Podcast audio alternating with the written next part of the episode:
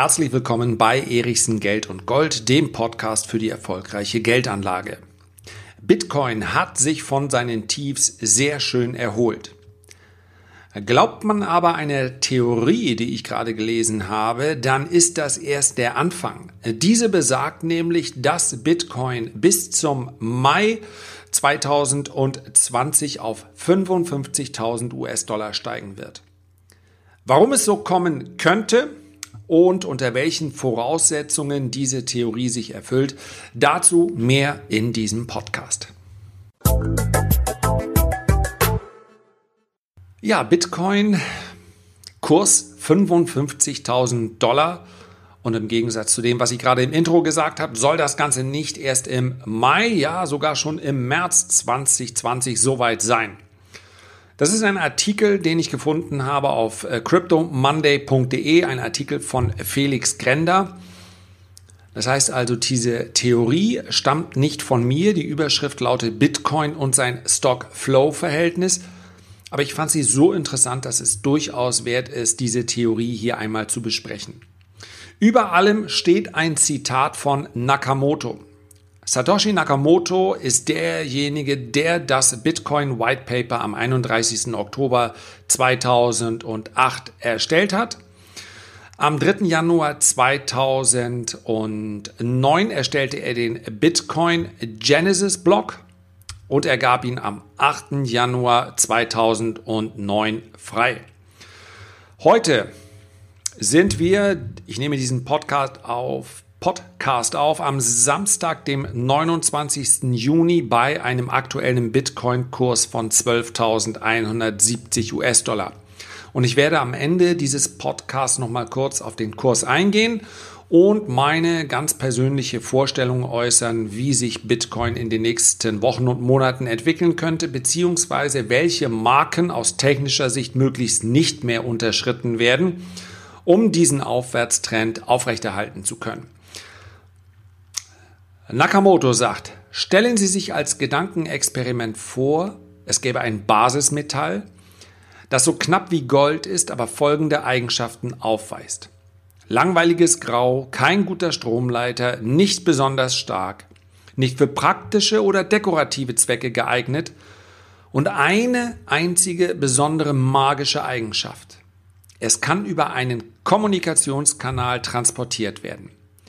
Bitcoin ist also das erste knappe digitale Objekt, das die Welt jemals gesehen hat und bereits jetzt steht fest, es hat die Welt ja auch durchaus verändert.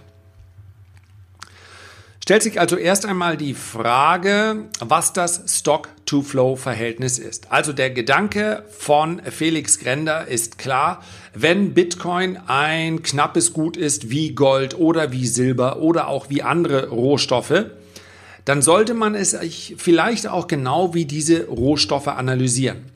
Und dieses Stock-to-Flow-Ratio, darum geht es ist durchaus eins, um zu beschreiben, wie werthaltig ist eigentlich diese Anlage, beziehungsweise wie sehr droht sie zu schwanken, wenn sich Angebot und Nachfrage verändert. Also schauen wir ganz kurz erstmal, was ist das Stock-Flow-Ratio? Und wir machen das Ganze am Beispiel von Gold. Die gesamte jemals geförderte Menge von Gold beträgt sich per Ende 2018, beläuft sich auf 193.472 Tonnen. Stellt man dem die Jahresfördermenge von 2018 gegenüber, das waren 3.364 Tonnen, dann ergibt das ein Stock To-Flow-Ratio von 57. Als Stock bezeichnet man also die jemals geförderte Menge, die 193.000 und ein paar zerquetschte. Als Flow bezeichnet man die Menge, die jährlich gefördert wird.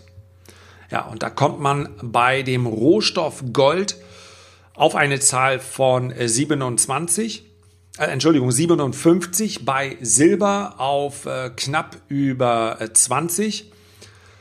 Und hier zeigt sich auch, warum Gold und auch Silber so eine große Bedeutung als Wertspeicher besitzen. Das heißt also, alleine die lange Historie, die immer wieder zitiert wird, die auch von vielen Goldanhängern immer wieder genannt wird, allein die lange Historie macht es nicht.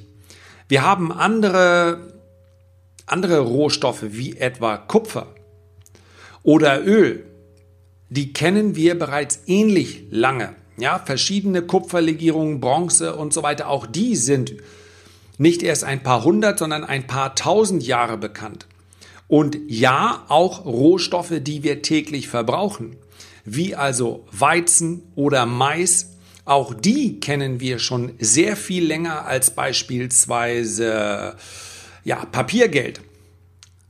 Die wurden in der Vergangenheit als Zahlungsmittel benutzt. Trotzdem käme nie jemand auf die Idee, Weizen oder auch Mais oder andere Commodities, wie es so schön heißt, die in irgendeiner Form als Wertspeicher zu benutzen. Warum? Zum einen natürlich, weil Weizen, Mais und äh, solche Lebensmittel verderben. Und zum anderen, weil ihre Preisschwankungen, das ist eigentlich das viel interessantere, sehr, sehr groß sind. Warum also Gold und warum nicht Kupfer? Weil Gold mit einem Stock-to-Flow-Ratio von 57 eine relativ geringe Reaktion aufweist, wenn sich Angebot und Nachfrage ändern.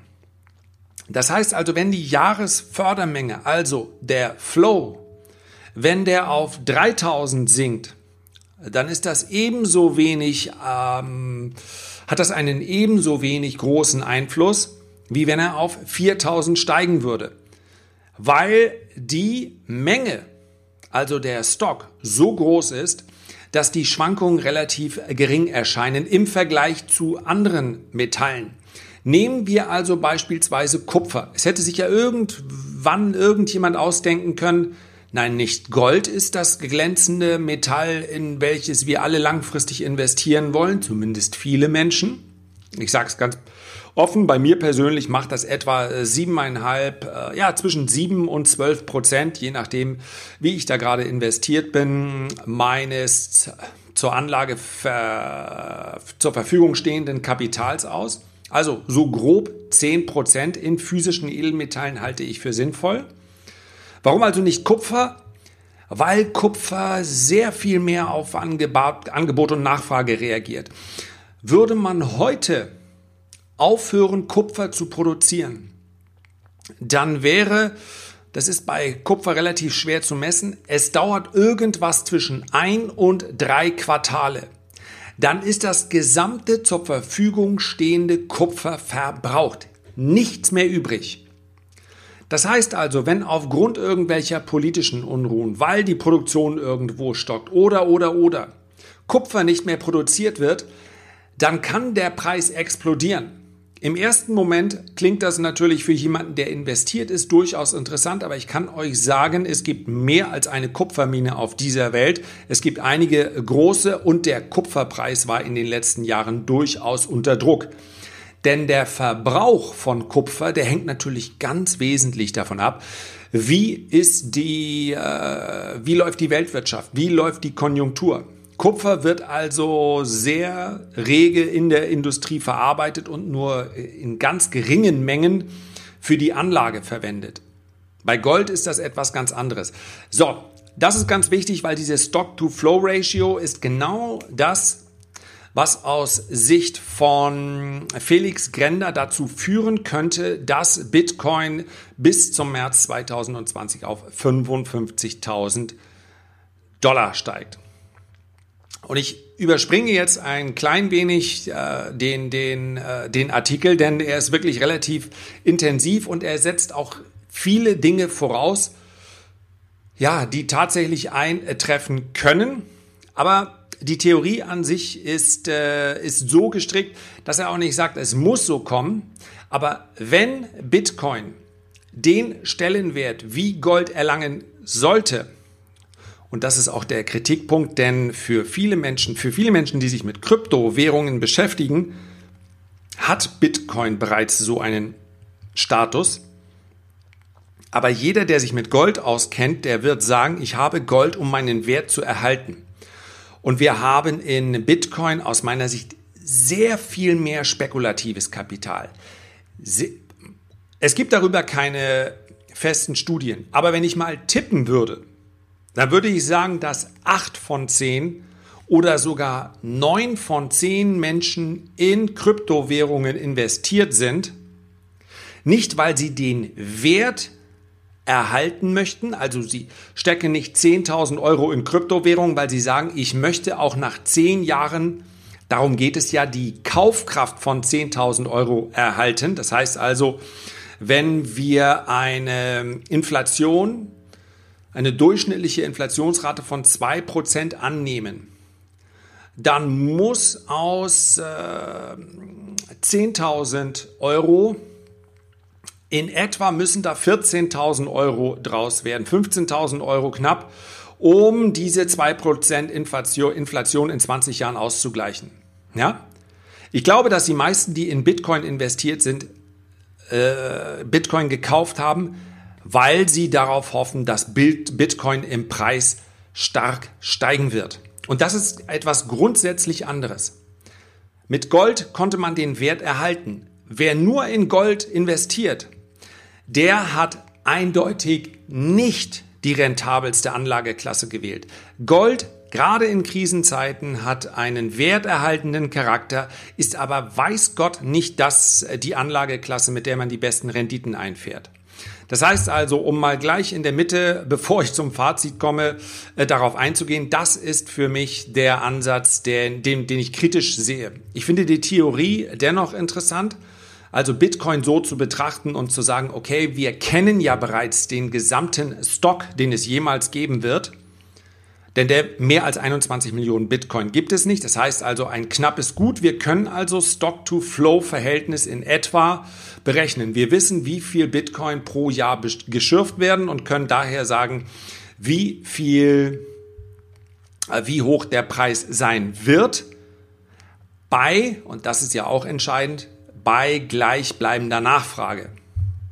Ja, denn letztendlich ist ja äh, jede Anlage, die nicht tagtäglich als Zahlungsmittel genutzt wird, ist ja letztendlich, und selbst das, selbst Geld ist das Wert, was wir ihm an Wert zumessen.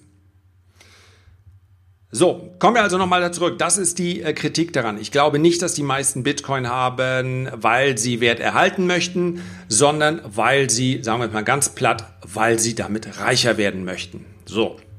Und das kann selbstverständlich so kommen. Jetzt kommen, gehen wir mal auf den, äh, auf das Fazit dieser, dieser Theorie ein.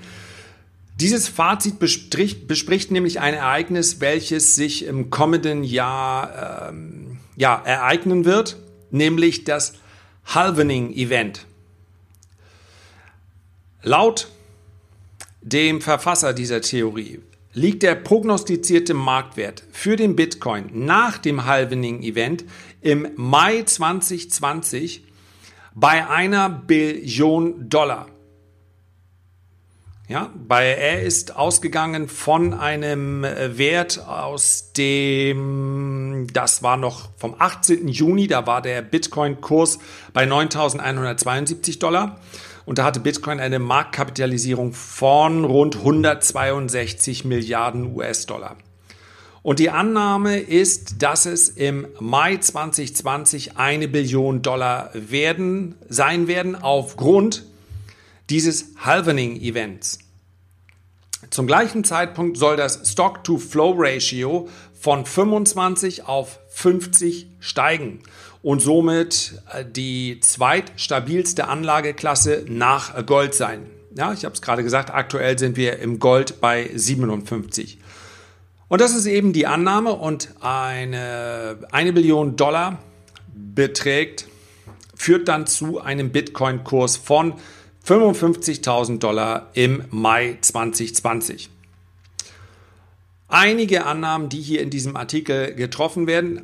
Ich finde es durchaus interessant, Bitcoin unter diesem Aspekt zu betrachten, insbesondere deshalb, weil wir durchaus beobachten können, die Korrelation zwischen Bitcoin und Gold ist überschaubar. Das könnte sich allerdings ändern, denn wir sehen insbesondere aufgrund der Nachfrage in Südamerika, und das ist für mich durchaus eine, eine relevante Erscheinung, dass gerade in Südamerika, in den Ländern, die von einer besonders hohen Inflationsrate betroffen sind, dass gerade bei denen die Nachfrage nach Bitcoin steigt. Das ist ja auch nachvollziehbar. Je höher die Inflation, desto höher die Neigung, irgendetwas mit seinem Geld zu kaufen. Hauptsache kein Papiergeld mehr. Ja, das spürt man. Papiergeld strebt immer und permanent. Außer den ganz, ganz kurzen Phasen der Deflation strebt Papiergeld immer seinem inneren Wert von Null entgegen. Es gab noch nie, nie, nie in der Geschichte der Menschheit eine Papiergeldwährung, die nach einem längeren Zeitraum von 50, 60, 70 oder gar 90 Jahren nicht mindestens 90 Prozent seines kompletten Wertes in Form der Kaufkraft verloren hat. Gab es nicht, auch in dem stabilen Dollar.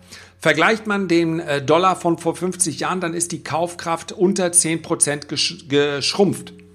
Auch beim stabilen Dollar. Bei anderen Währungen, ja, vielleicht ist, liegt es an diesem langen Zeitraum der dem Mensch eine gewisse Sicherheit suggeriert und er sagt, naja, so schlimm ist es ja auch nicht, wenn ich mein Geld nicht investiere. Nein, so schlimm ist es nicht, denn es gibt Wichtigeres als Geld auf diesem Planeten. Was aber sicher ist, wer sein Geld nicht investiert, der wird, wenn er nur lange genug wartet, am Ende weniger haben und nicht mehr. Denn es gibt keine festen Zinsen mehr und wenn wir uns den Kurs der Notenbanken aussehen, ansehen, dann wird es vermutlich noch sehr, sehr lange dauern, bis das wieder Fall, der Fall ist. Und selbst dann, ja, selbst wenn die, äh, der Zins der EZB auf drei Prozent steigen sollte, man kann sich überhaupt nicht vorstellen, wie das irgendwann innerhalb der nächsten Jahre passieren sollte, aber selbst wenn, würde Geld in der Praxis vermutlich immer noch weniger wert, denn wenn der Zins auf 3% steigt, dann läuft die Konjunktur wahrscheinlich so heiß, dass die Inflationsrate bei 4, 5 oder 6% ist. Und entscheidend ist ja unter dem, Strich, unter dem Strich der Realzins. Und der ist praktisch immer negativ gewesen. So, die, und diese Geldentwertung, wenn einem die so drastisch vor Augen geführt wird, wie beispielsweise Venezuela, aber auch in, wie in anderen Ländern Südamerikas, dann reagieren die Menschen dann doch. Dann ist irgendwann dieser, ja, wie heißt es so schön, dieser Tipping Point. Also da, wo etwas äh, dann einfach zu viel ist, da, wo der Mensch sagt, nee, jetzt muss ich reagieren, der ist dann eben doch irgendwo erreicht, wenn wir nahe des zweistelligen Bereiches sind. Und dort können wir erkennen, dass Bitcoin sich einer hohen Nachfrage erfreut weil Bitcoin sich eben sehr schnell transferieren lässt. Man kann es sehr schnell kaufen und wieder verkaufen. Sehr viel schneller als beispielsweise auch Gold. Wenn wir mal von börsennotierten Gold absehen. Also physisches Gold, die gesamte Aktion dauert etwas länger, als das bei Bitcoin der Fall ist. Und scheinbar sind die Menschen bereit, dafür die Schwankungen in Kauf zu nehmen. Wobei man auch ganz klar sagen muss, wenn wir über die Menschen reden, ja, dann haben äh, in, in Deutschland etwa mehr als die Hälfte aller Deutschen sind bereit, ihr Geld auf Sparbüchern zu parken.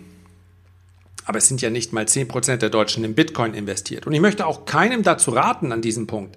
Ich möchte damit nur sagen, von dieser Warte aus hat Bitcoin durchaus noch Nachfragepotenzial. So, und schauen wir jetzt zum Schluss einmal auf den Kurs. Ich habe es in einem vergangenen Podcast äh, schon mal besprochen und werde es im Übrigen auch in den nächsten Wochen häufiger im Report besprechen. Ja, das ist für mich, ich merke, dass sehr viel mehr Nachfrage kommt nach Bitcoin, aber auch nach Gold und Silber. Ich habe in den letzten Ausgaben des kostenlosen Erichsen Reports, ja, steht hier unter diesem Podcast, erichsen-report.de bin ich immer wieder auf Gold eingegangen, aber auch auf Bitcoin, weil sich hier Großes tut.